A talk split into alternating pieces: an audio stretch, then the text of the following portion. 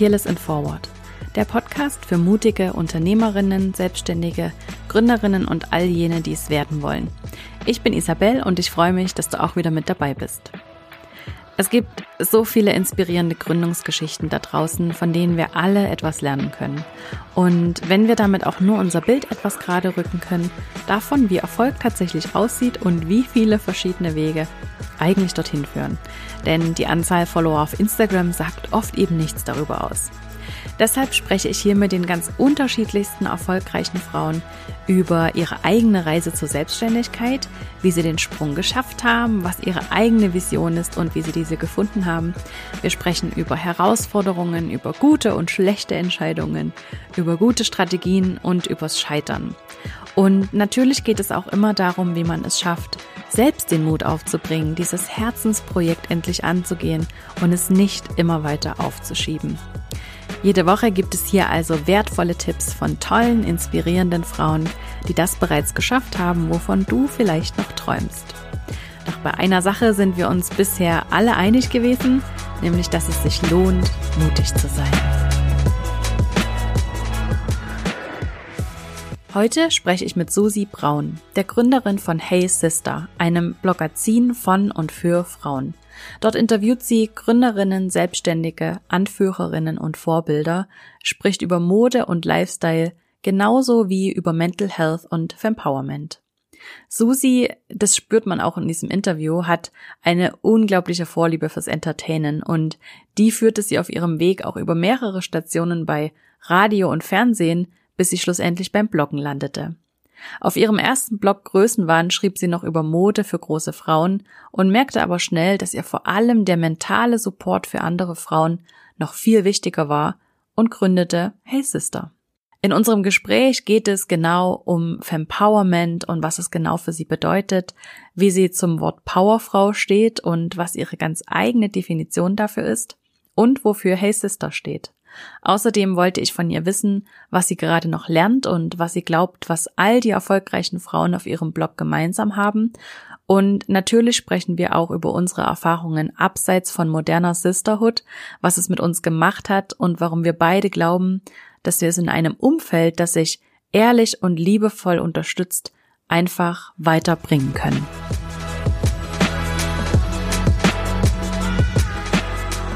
Sollen wir einfach mal starten? Ja. Ich habe äh, so ein paar Fragen vorbereitet. Warte, ich muss sie mir vielleicht auch noch äh, raussuchen. Das wäre noch gut. ähm, ich mache es mir jetzt gemütlich. Ja. Wo bist du überhaupt? Ich, Wo machst du die In einem schrecklichen, in unserem, in unserer Abstellkammer. ähm, weil, also wir haben, es ist unser Panic Room. Wir haben, unsere Wohnung sieht aus wie aus Instagram und wir haben einen Raum, da sieht's aus wie bei Hempels unterm Sofa. und in dem sitze ich jetzt, weil da ist einfach die beste, ähm, ähm, Akustik, der beste, ja. genau, der beste Klang und ich sitze hier zwischen Lattenrosten Hey. und Ikea-Tüten und Deko und ähm, glitzernden Federmäppchen meiner Tochter, die gerade nicht gebraucht werden. Also so ein richtiger Kackraum. Panic Room, okay, verstehe. ja. Sehr, sehr cool. Ja, ich sitze immer in unserem Kleiderschrank, also vor unserem Kleiderschrank, weil wir haben einen offenen Kleiderschrank. Mega. Mit der äh, Sockenschublade geöffnet. ja. Da liegt das iPad drin und darauf steht mein Mikrofon. Geil. Geil. Ey. Aber hier ist halt ähm, durch die Kleider ähm, wird halt der der Schall so schön Ja. geschluckt. Ich überlege noch, ob ich mir eine Decke holen soll. Nee. Also weißt du, ich hole mir jetzt aber trotzdem schnell eine Decke, weil es mich friert. Jetzt habe ich gesagt, ich muss Okay. eine Decke holen und jetzt es friert mich. Das ist Weiberlogik. Aber ich muss jetzt schnell eine Decke holen. Okay, Ist okay, dauert mach das. zehn Sekunden. Mach das.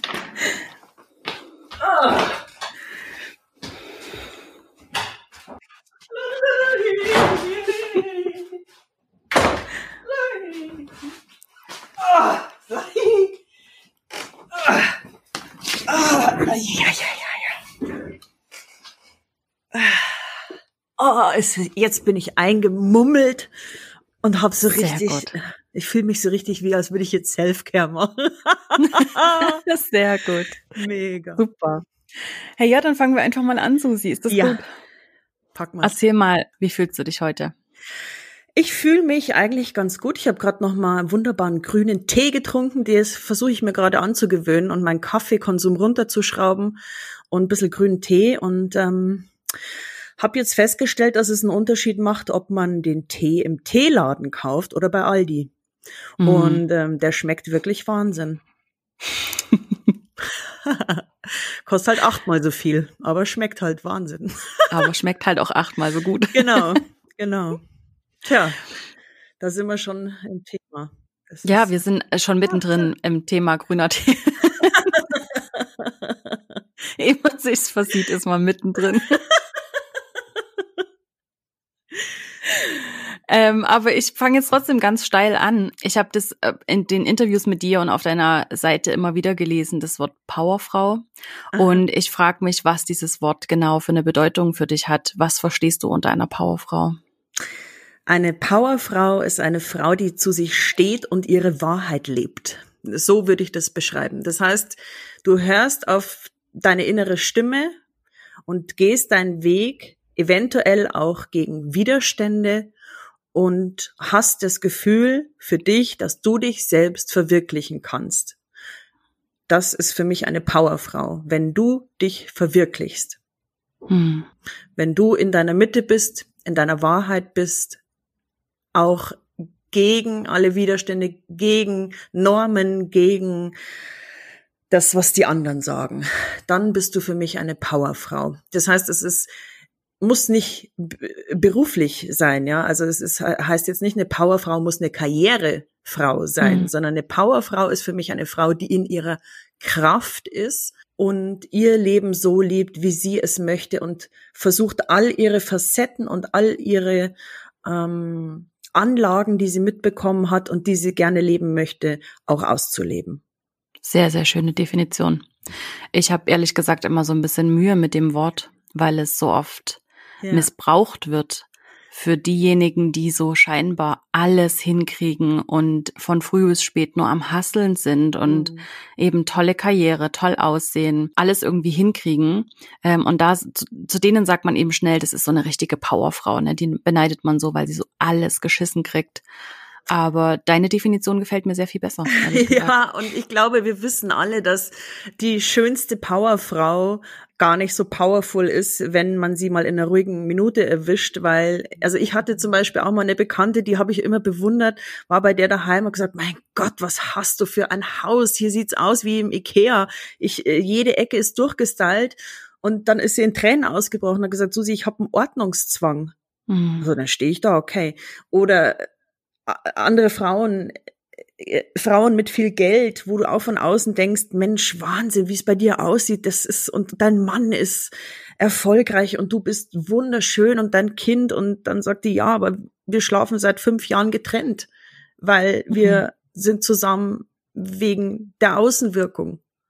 Und mhm. diese Effekte hatte ich ganz oft in meinem Leben und deswegen bedeuten mir jetzt so ähm, Sachen, die man von außen sieht, wie ja, diese Spielerfrauen eben, dieses komplett durchgestylte, die, diese Barbie Puppen, diese Gestalten zu Hause, dieses Makellose, wo man von außen sagt, ach, da stehe ich da morgens mit meinen strähnigen Haaren, der Pickel ist da, der Bauch hängt über den Bund.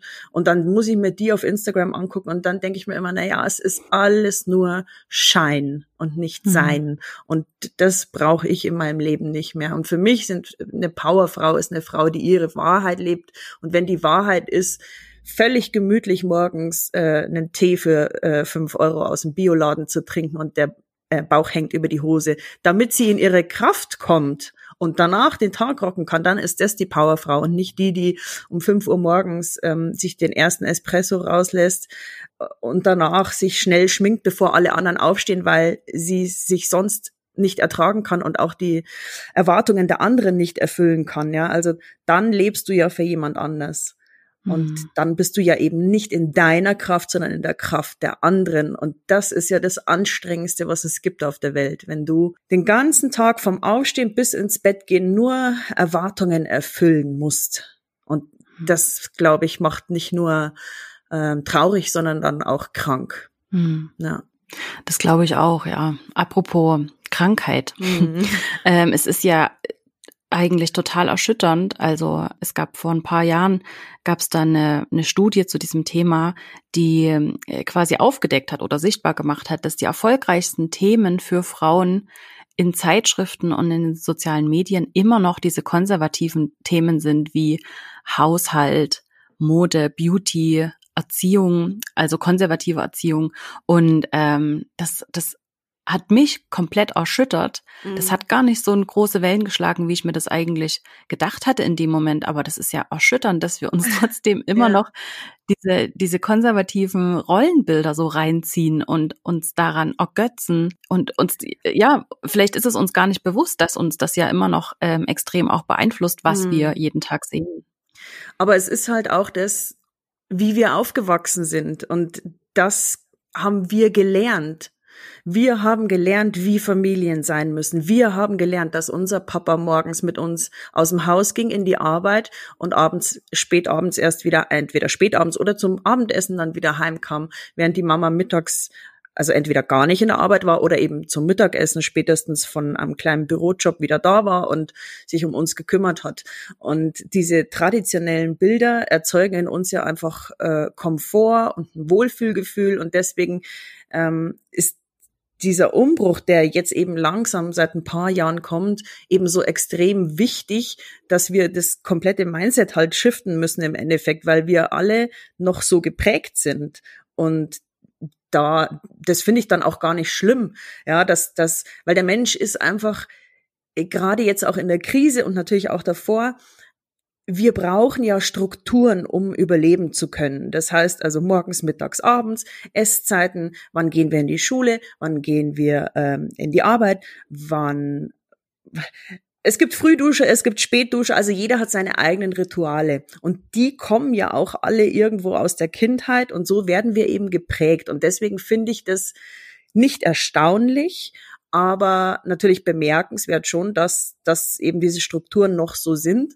Aber ja, deswegen ist es ja so schön, dass wir drüber reden können. Also ich glaube, vor 10 oder vor 20 Jahren hätten so zwei Menschen wie wir zwei gar nicht öffentlich in einem Podcast drüber gesprochen, äh, was traditionelle Frauenbilder sind, denn wir hätten sie gar nicht als solche äh, entdeckt, ja, oder aufgedeckt, diagnostiziert, wie auch immer. Für uns wäre es ja normal gewesen. Mhm. Und deswegen glaube ich, dass wir allein, dass wir sie feststellen und in die Hand nehmen können und sagen können, zählt es noch so? Ist es für mich noch richtig oder nicht, dass das ein unheimliches Privileg ist. Ja, dass wir eben jetzt tatsächlich die Generation sind, die es ändern kann. Unsere Mama hat es noch nicht geändert. Da waren äh, äh unsere Eltern kamen aus einer äh, äh, Nachkriegsfamilie, da musste man die Struktur unbedingt behalten, damit man ähm, sich was aufbaut wieder, ja. Und dann mhm. kam also unsere Elterngeneration als Wohlstandsgeneration dann schon.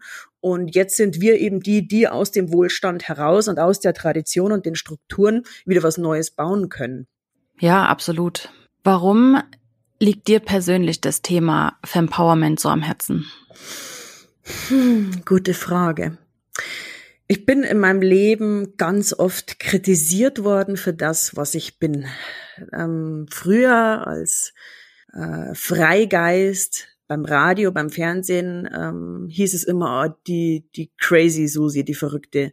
Die ist immer ein bisschen zu laut, immer ein bisschen zu groß. Ich bin 1,86. Ähm, fällt immer mit der Tür ins Haus, lacht zu laut, ist zu viel. Ja.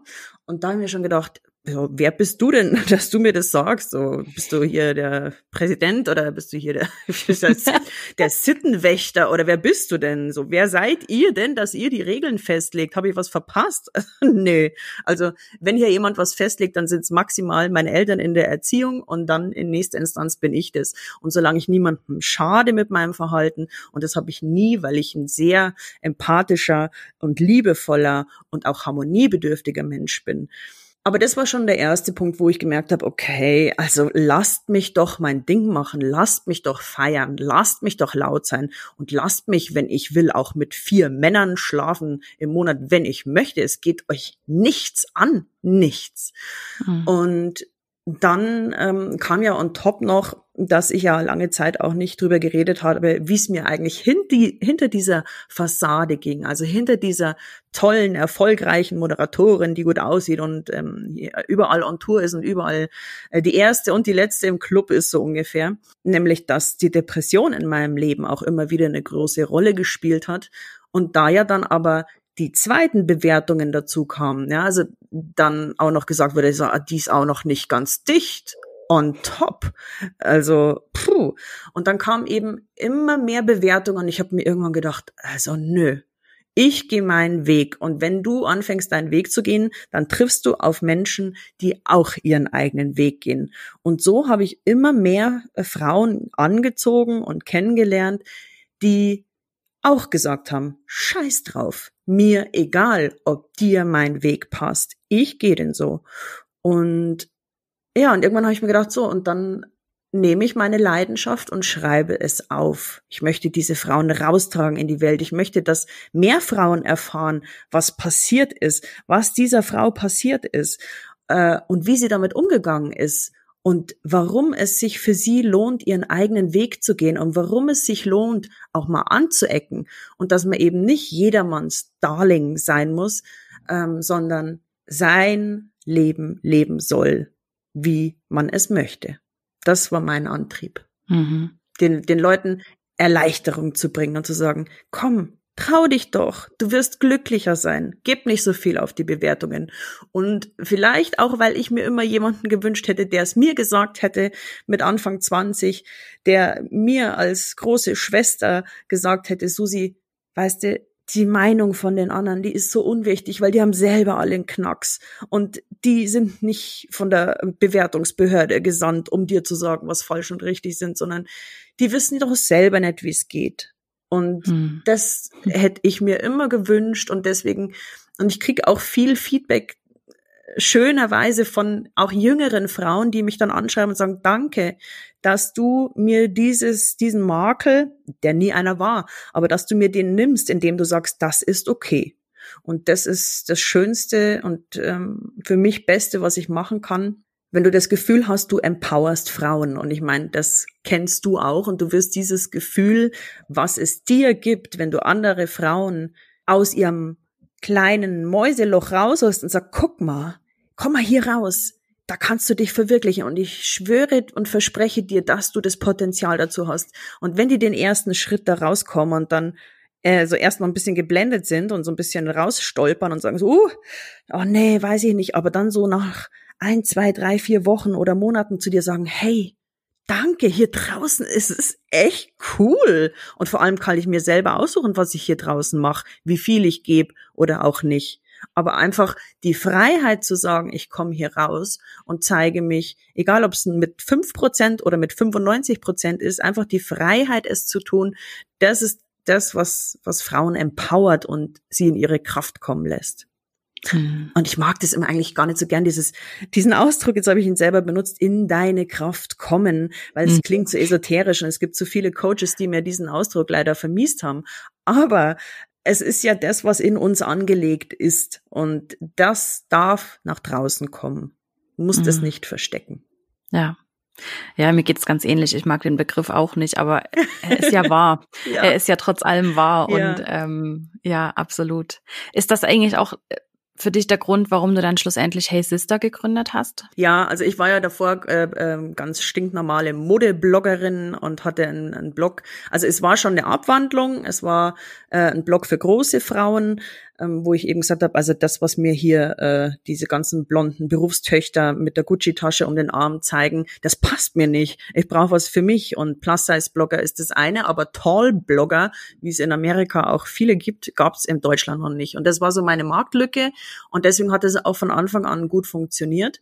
Und Irgendwann wurde das aber immer mehr auch so zum Selbstbewusstseinsblog, ähm, weil natürlich auch gerade große Frauen viel konfrontiert werden mit Vorurteilen, wo es eben heißt, du bist zu groß, du bist zu stark, du brauchst mhm. keine Schulter zum Anlehnen, du, du machst mir Angst, du schüchterst mich ein. Also große Frauen werden mit vielen Vorurteilen konfrontiert. Die dürfen ja auch keinen kleineren Partner haben, weil wie sieht das aus? Und auch da wurde ich eben ganz viel, also ich hatte da eine Leserin, die hat mich, hat mich angeschrieben, hat gesagt, sie möchte sich die Füße brechen, die Beine brechen lassen, denn sie hält es psychisch nicht mehr aus, so groß zu sein. Die waren Meter, mhm. 95, glaube ich.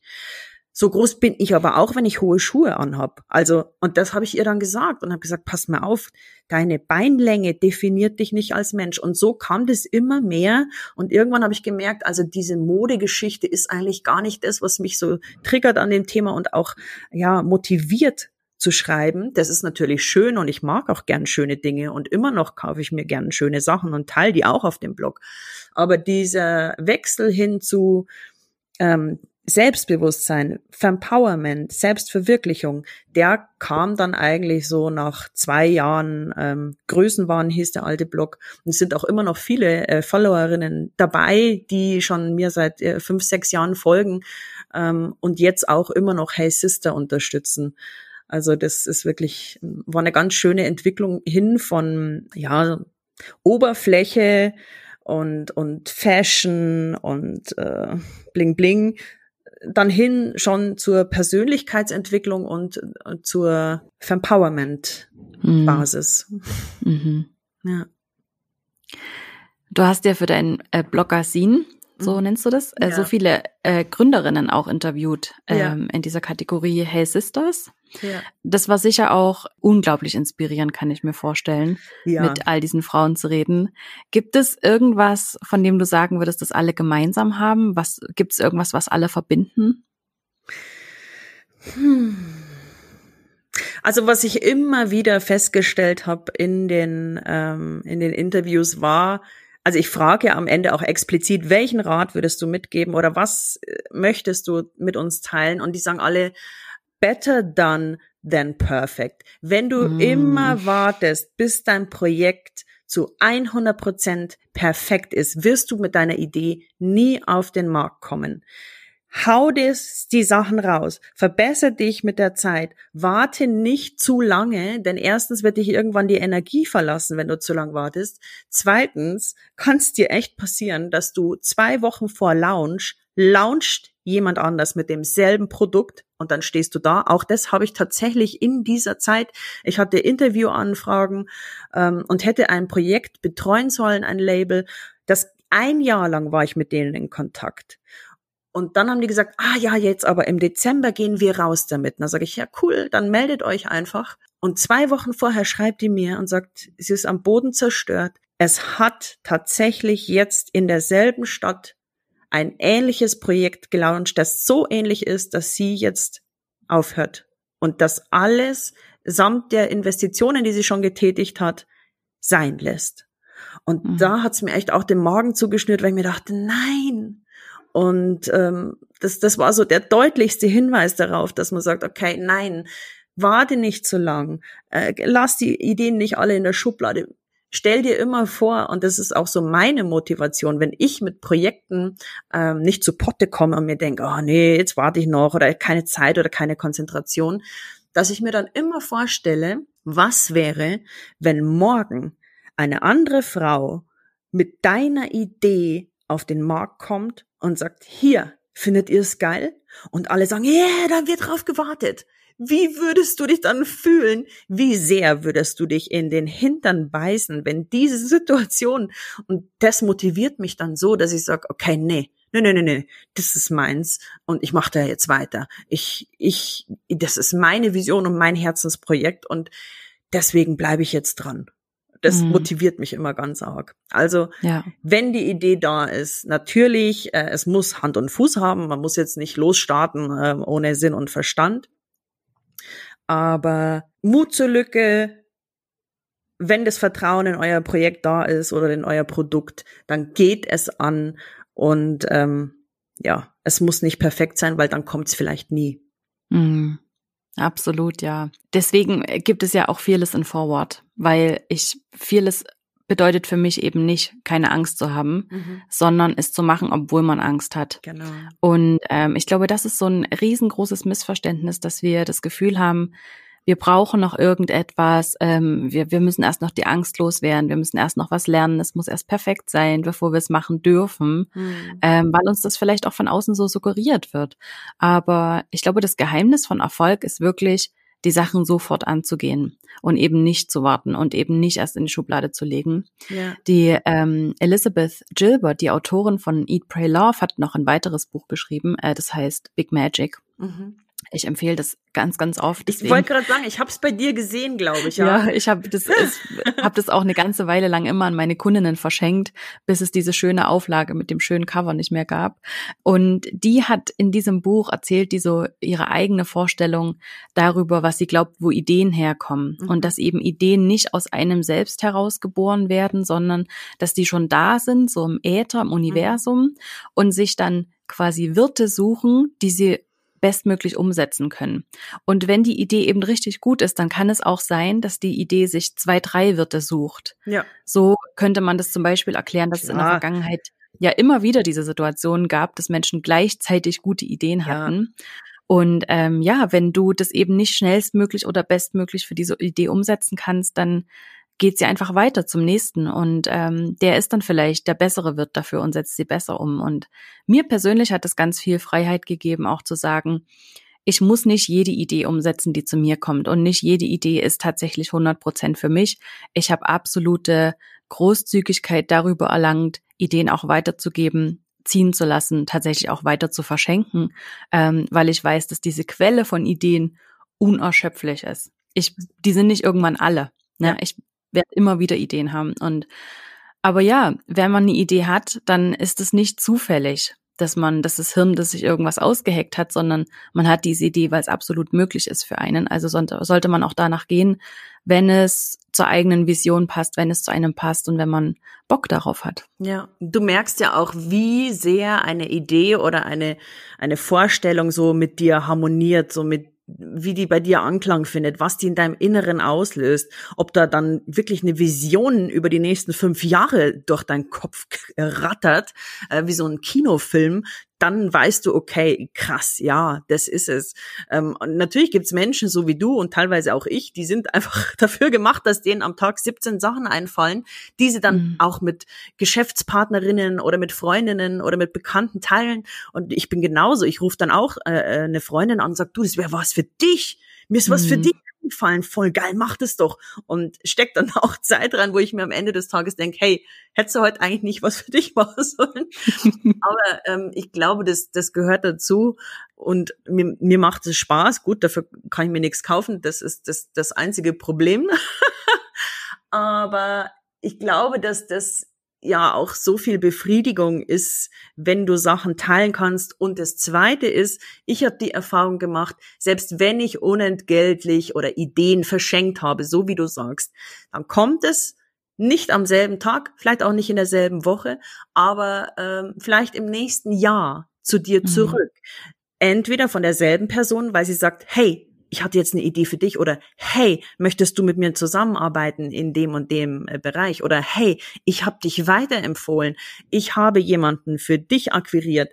Also ich glaube, was man gibt an Kreativität, an Liebe, an Aufmerksamkeit, an andere Menschen, gerade in so einem Frauennetzwerk, wo sehr viel Dankbarkeit herrscht, ähm, das wird sich lohnen und das kommt auch zurück. Also mhm. was ich zum Beispiel auch überhaupt nicht bestätigen kann, ist, ähm, wenn man immer sagt, ja, so wie die Männer sind alle so äh, in Seilschaften und schwippschwägermäßig äh, verbunden, ja, und Frauen werden zicken.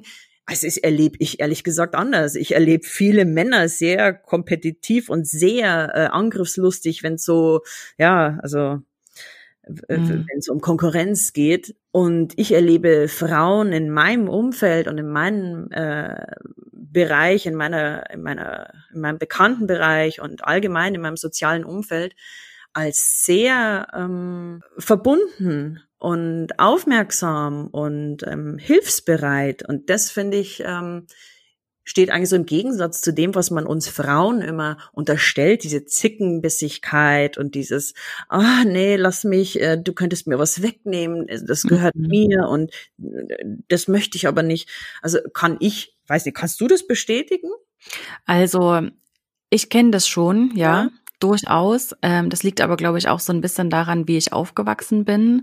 Ähm, eben noch sehr konservativ und ich glaube, da war das auch einfach noch was anderes. Mhm. Aber was ich festgestellt habe, ist in den letzten 10, 15 Jahren, dass da, ja, dass ich einfach auch dafür mit verantwortlich bin. Also es liegt nicht nur an meinem ja. Umfeld, sondern ich leiste dazu einen ganz, ganz großen Beitrag. Und wenn ich anfange, anders zu denken ja. und wenn ich großzügiger bin mit anderen, dann strahlt es genau wie du gesagt hast auf mich zurück. Ja. Und dann, ähm, also ich glaube tatsächlich eben auch an sowas wie ein Universum, das mhm. oder an Karma, das kann man nennen, wie man will, dass das, was man rausgibt, auch tatsächlich wieder auf einen zurückkommt.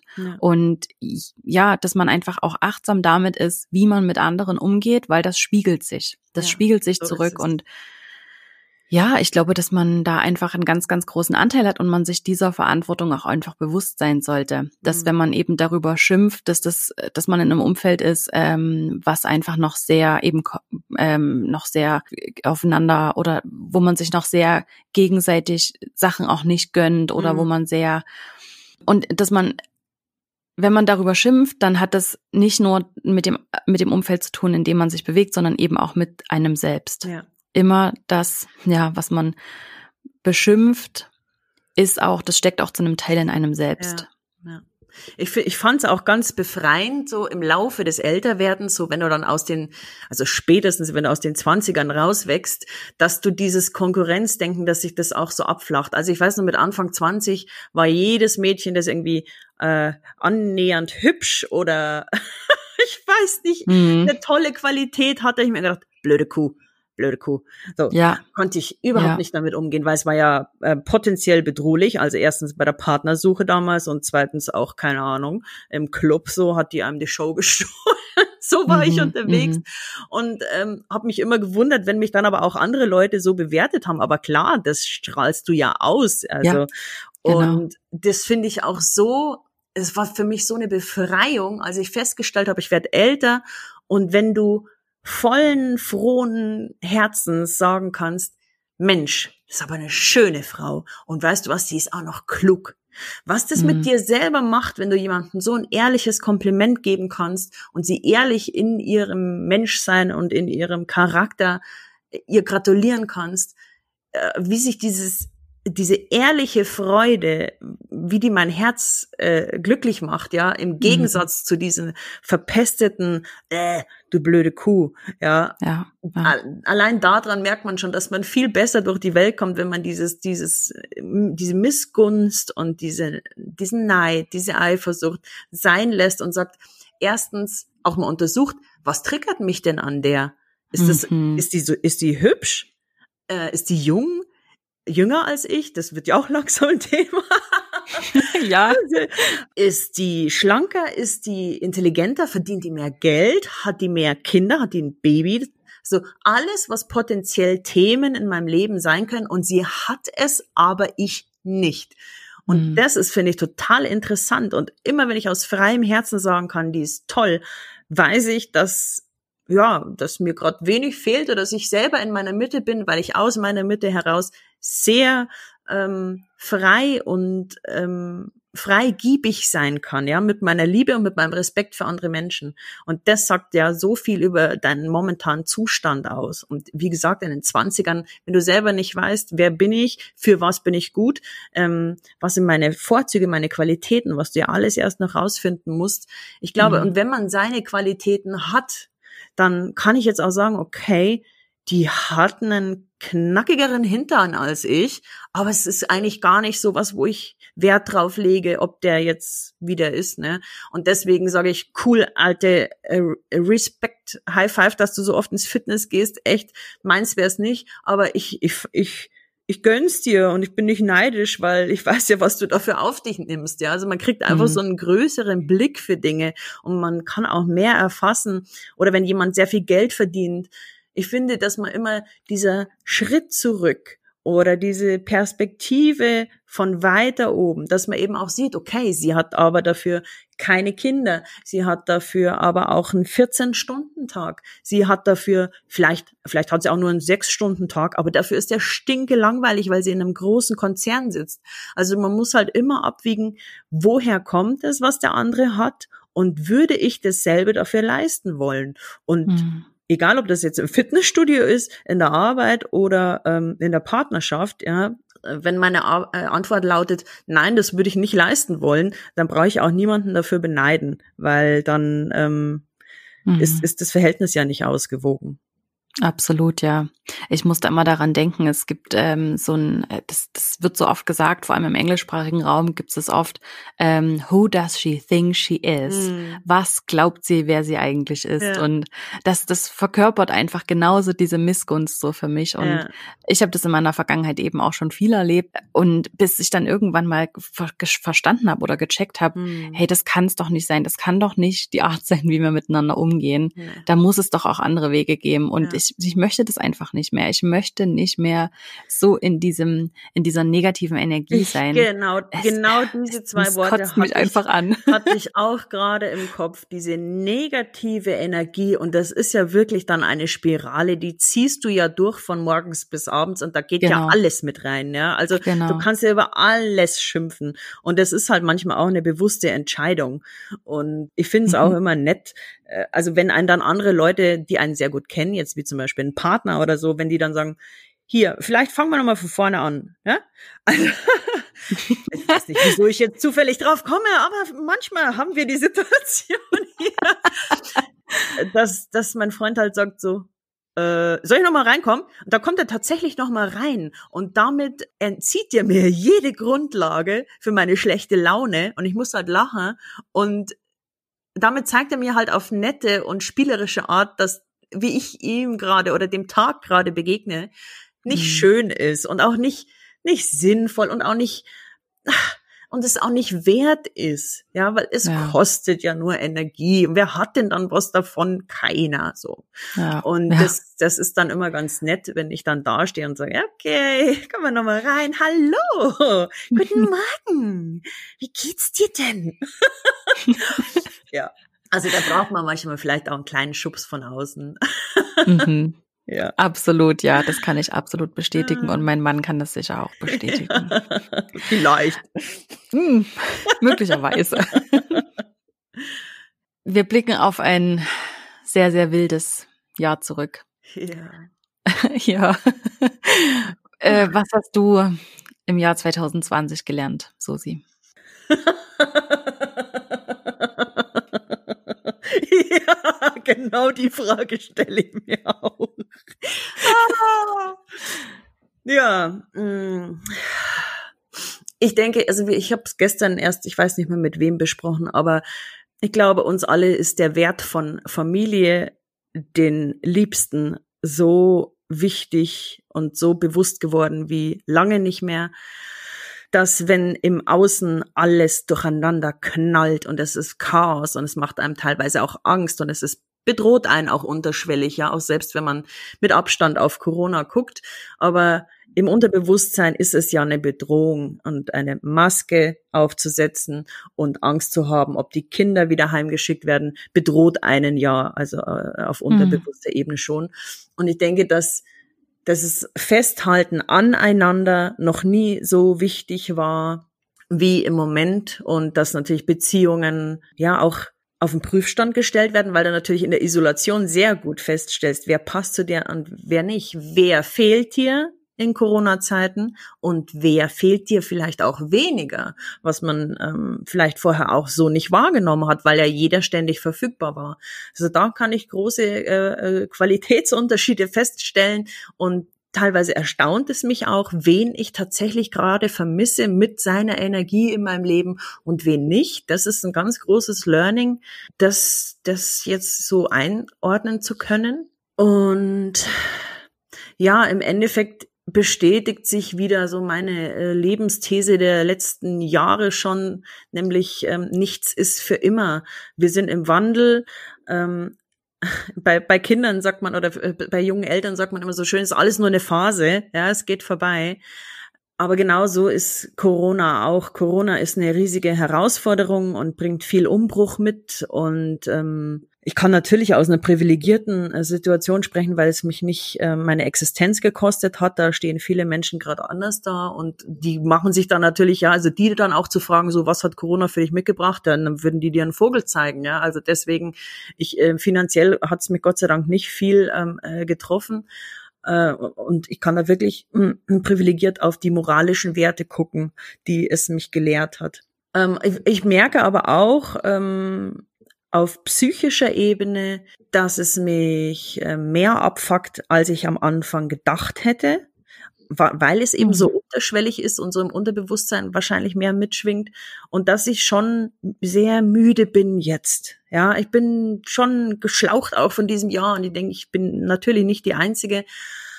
Ähm, aber die Batterien sind schon gut äh, aufgebraucht und es geht einem ja oft so am Ende des Jahres, dass man so auch das Ende herbeisehnt. Ja, also ich glaube, dass dieses Silvester wird zwar vielleicht ruhiger als sonst, aber viele Menschen werden sagen, endlich kann ich unter dieses Kackjahr einen Haken setzen und einen Strich setzen. Ähm, natürlich weiß ich nicht, wie 21 wird und vielleicht äh, stehen wir Silvester 21 wieder da und wollen wieder einen Haken drunter setzen. Aber diese, diese Hürden meistern und dieses peu à peu, Schritt für Schritt gehen wir unser Leben. Ähm, das ist das, was mir auch immer wieder weitergeholfen hat. Und ja, zu sagen, hier, Corona kann jetzt auch, weiß ich nicht, zehn Jahre dauern. Ich weiß es nicht. Ich kann mich nur von Tag zu Tag, von Woche zu Woche, von Monat zu Monat weiter retten und weiter motivieren. Ich kann mir schöne Momente schaffen, die uns als Familie aufbauen. Also Familie ist auch ein Wert, der mir unheimlich viel geholfen hat. Also hier in meiner kleinen Dreierfamilie mit meinem Freund und meiner Tochter, weil wir untereinander unseren Wert noch sehr viel mehr, glaube ich, auch aufgezeigt bekommen haben. Wir sind in einer Patchwork-Situation und wir sind auch erst vor einem Jahr zusammengezogen. Das heißt, wir haben gleich jetzt so einen Katalysator drauf bekommen, der mhm. uns aber als Familie, der für uns so wertvoll war, weil mein Mann war vorher äh, über 50 Jahre lang äh, kinderlos und ähm, hatte natürlich immer wieder eine Lebensabschnittsgefährtin, aber hatte nie Kinder, äh, also keine eigenen und auch keine Fremden. Und ich glaube, dass wir zusammen wir wären vielleicht auch nicht so schnell zusammengewachsen, wenn wir jetzt nicht so isoliert äh, gewesen wären. Und für uns privat ist es also ein unheimliches Glück. Und wir erzählen uns das auch gegenseitig sehr oft, wie glücklich wir sind, dass wir durch diese Krise äh, zu dritt gehen können und uns haben. Und das ist was, was für mich natürlich sehr positiv ist. Ich glaube, das haben dieses Jahr viele gemerkt, was sie aneinander haben. Mhm. Und vielleicht eben auch, wie du sagst, was sie nicht aneinander haben. Ne? Also das, ähm, das große Aussortieren ja. bringt sicher so eine Situation nochmal mit sich, nachdem man schon so nach dem Studium und äh, nachdem so die ersten Familie gegründet haben, gab es ja auch so großes Aussortieren hm. irgendwie. Der passt noch, ja. Genau. Und ich glaube, diese Situation dieses Jahr war wieder so eine Gelegenheit, so ein bisschen auszumisten auch mhm. bei ach, sozialen Verpflichtungen, also was man so an, ja. was man so an Zusagen macht, auch die ganze Zeit und mhm. wen man so in sein Leben lässt und mit wem man tatsächlich gedanklich auch viel Zeit verbringt, also wer da große Anteile hat. Ja. Und ähm, das war für mich dieses Jahr zum Beispiel ein großes Learning, festzustellen, ja, dass ich das schon ganz bewusst eigentlich auch die letzten Jahre gestaltet habe, mit wem ich Zeit verbringe oder wen ich reinlasse. Mhm ähm, weil mir das so bewusst ist, ähm, dass das einen ganz, ganz großen Einfluss auf mich hat und dass ich mich lieber mit Menschen umgebe, die mich gefühlt vorwärts ziehen, mit denen ich vorwärts wachsen kann ähm, und die mich nicht so viel zurückhalten. Ja, definitiv. Das ist, also ich glaube, je älter man wird und äh, das äh, hört man ja auch äh, von von älteren Menschen, äh, desto mehr äh, minimieren sich die Freundschaften, mhm. die richtigen Freundschaften weil du natürlich viel von dem oberflächlichen Getue, wo du danach heimgehst und sagst, oh, hätte ich mal lieber ein gutes Buch gelesen, ähm, mhm. anstatt mich hier jetzt unwohl zu fühlen. Ich glaube, dass man immer mit jedem Jahr, dass man eben älter wird, auch die Prioritäten neu setzt und sagt, okay, möchte ich dahin oder möchte ich es nicht? Und wenn ich es nicht möchte, dann wärst du vielleicht vor zehn Jahren trotzdem gegangen, ja, ähm, mhm. weil da du dich ja sehen lassen musst oder weil du da ja nicht einfach nicht aufkreuzen kannst oder weil du vielleicht auch vier auf dem Missing Out hast. Ähm, aber da wird man eben auch gelassener und sagt, nö, glaube ich, passt schon. Hm, ja, ja, genau, ja. Äh, letzte Frage für dich, Susi. Ja. Ich nutze diese Kategorie in meinem Podcast so ein bisschen sporadisch. Ich hatte mir das eigentlich mal vorgenommen, immer, immer zu fragen, aber manchmal passt und manchmal passt nicht. Mhm. Gibt es was, weil der Grund dafür ist einfach der, dass ich glaube, dass wir, wenn wir sagen, mehr bei uns selbst zu sein und ähm, damit eben auch besser die bessere Version auch für andere sein zu können, mhm. dass wir viel zu wenig auch über Fehler reden und viel zu wenig eben auch darüber reden, was man selber falsch gemacht hat. Nicht nur, um das selbst zu reflektieren, sondern um eben anderen auch zum Beispiel diesen Fehler zu ersparen. Mhm. Gibt es was, was du teilen möchtest, was du in deiner Selbstständigkeit jetzt vielleicht vor allem schon mal so richtig verkackt hast, wovon wir was lernen könnten? Nö. also, nee, also wirklich nicht. Nee, gefällt mir nichts ein. Ähm, okay. Ich denke, dass, also bei mir ist gerade ein großes, äh, ein großes Thema, mit dem ich mich, oder in dem ich mich auch viel austausche mit anderen Frauen, das Money Mindset. Dieses beknackte Besch Money, Money, Money, Money. Und mhm. ich äh, habe das lang vor mir weggeschoben. Und ich habe mir immer auch wenn irgendwelche Miss Money Penny oder so so diese ganzen Finanzdinger die habe ich alle weggeschoben. Ich so, nö also den Podcast höre ich mir nicht an. Das nervt mich dieses äh. und jetzt werde ich auch in der Krise natürlich auch aus der Krise heraus damit konfrontiert dass mein Fehler war in den letzten Jahren aber verstärkt auch in den letzten Monaten mich zu verschenken.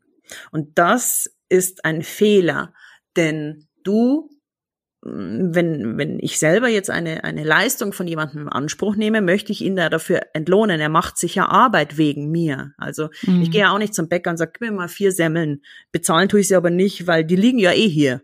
So. Ne? Mhm. Kannst sie auch mir schenken. Sondern äh, da ist jemand, der macht sich für mich Arbeit, der macht sich Gedanken, der bringt mich voran. Also bezahle ich ihn. Und ich habe aber schon viel zu viel verschenkt. Und das ist was, was, was ich schon als Fehler bezeichnen würde und woran ich aber arbeite, ja. Mhm. Wo ich mich dann auch austausche und da habe ich jetzt auch so eine, ja, so eine, äh, wie so Sister, äh, Sister, äh, äh, ja, so eine, so eine, so eine Glaubensschwester oder so eine, Verbündete und die weiß um mein Problem. Mhm. Und wenn ich ähm, jetzt ein Angebot machen soll für irgendwas, tatsächlich dann schreibe ich ihr und sag, du, ich würde dem und die und die Leistung, das und das jetzt für die und die Euros geben.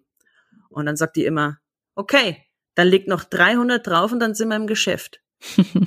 und dann, also wirklich so peinlich, wie das ist, aber so muss ich mich gerade von der coachen lassen, um für mich in der Selbstständigkeit auskommen zu können, weil ich scheinbar nicht gelernt habe, dass meine Arbeit und das, was ich leiste, auch ausreichend bezahlt werden muss. Da habe ich tatsächlich noch einen Denkfehler oder ähm, wie auch immer man das nennen möchte, äh, ein, ein Selbstwertfehler vielleicht auch äh, offen gesprochen, wo ich sagen muss, okay, da arbeite ich dran. Aber ich bin sehr froh, dass ich mittlerweile drauf gekommen bin und es nicht mehr komplett ablehne. Mhm. Ähm, und deswegen, ich denke natürlich, das hörst du auch in jedem Podcast, deswegen möchte ich jetzt gar nicht groß, äh, groß drauf äh, einsteigen und nochmal hier eine, eine Welle der mh, hm, eine feministische Welle lostreten und dass wir uns alle unter Wert verkaufen, weil jeder, der es jetzt hört, weiß, ob es auf ihn zutrifft oder nicht. Ja, es mhm. gibt den Trend, dass Frauen ihre Arbeit nicht genügend bezahlt bekommen und aber mhm. auch leider eben nicht drauf bestehen. Und dieses Bestehen, ein Mann kann das, das ist der Felsen der Brandung, er sagt, hier, friss oder stirb. Und die Frau sagt, möchtest du nicht doch? Hier, ich gebe mhm. dir. Und das werde ich ändern. Dazu gratuliere ich dir herzlich, wirklich. ja, gratuliere mir nicht zu früh. Wir sprechen doch, allein, äh, doch allein, dass du dich damit auseinandersetzt und dass es ja. dir bewusst ist, ist, glaube ich, so wichtig. Ja. Und äh, ja, sich das immer wieder vor Augen zu führen und eben doch dann im Zweifelsfall mal einen Podcast mehr zu hören oder ja, einmal mehr eben. hinzugucken, auch wenn es unbequem ist. Das ist doch ja, gerade das, ganzen Unterschied. Gerade das, was ist für dich unbequem, ja, da musst mhm. du hingucken. Was Ganz nervt genau. dich? Was triggert dich? Was ist unbequem? Das ist äh, ja nicht ohne Sinn unbequem, sondern es ist da, um dir einen Mangel aufzuzeigen, den du scheinbar ausgleichen solltest, um glücklich genau. zu sein. Susi, ich danke dir von Herzen für dieses wundervolle Sehr gerne. Gespräch. Ich danke es hat dir. Unglaublich Spaß gemacht und ich hoffe, dass wir das ganz bald wieder machen können. Sehr gerne, sehr gerne. Vielen Dank dir. Ach, das war wirklich wieder ein tolles Gespräch heute und ich hoffe, es hat dir auch geholfen und du konntest zumindest einen kleinen Impuls für dich mitnehmen, den du selbst in deinem Business umsetzen kannst. Wenn du auch so viel Spaß hattest wie ich, dann abonniere uns doch gerne auf iTunes und hinterlasse uns eine Bewertung, wie dir der Podcast gefällt. Damit hilfst du uns, dass wir noch besser sichtbar werden und dass noch mehr Menschen davon erfahren und von den Inhalten hier profitieren können.